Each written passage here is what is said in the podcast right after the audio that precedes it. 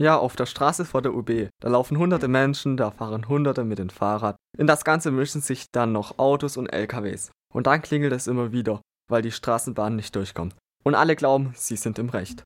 Ich habe mich da mal ein bisschen umgehört, was Radler und Radlerinnen und Leute zu Fuß so über die Regeln wissen. Mein Name ist Marco und ich bin von UniFM. Und ich habe eine Frage. Wissen Sie, was das hier für eine Straßenart hier ist? Äh, ich weiß nicht, wie die Straße heißt. Ne? Welche Straße meinst du? Die hier. Die hier vorne. Das ist ein Fahrradweg. Und wissen Sie auch, was die Regeln hier gelten? Ne? Nein. Keine Ahnung, ich weiß nicht.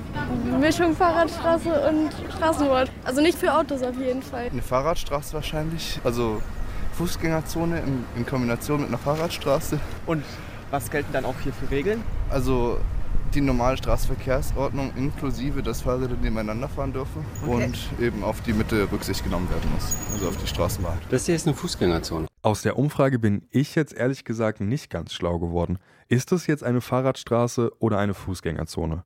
Und was bedeutet das für die Verkehrssicherheit vor der UB? Also was gilt hier jetzt eigentlich? Ja, hier ist es sehr kompliziert, was die Regeln angeht. Als erstes ist es eine Fußgängerzone, durch die Anlieger mit dem Auto durchfahren dürfen. Der Lastverkehr bis 7,5 Tonnen darf nur zu bestimmten Zeiten durchfahren. Und die Radfahrer und Radfahrerinnen haben auch das Recht, dort zu fahren. Und dazu gibt es ein paar Regeln, die alle beachten müssen.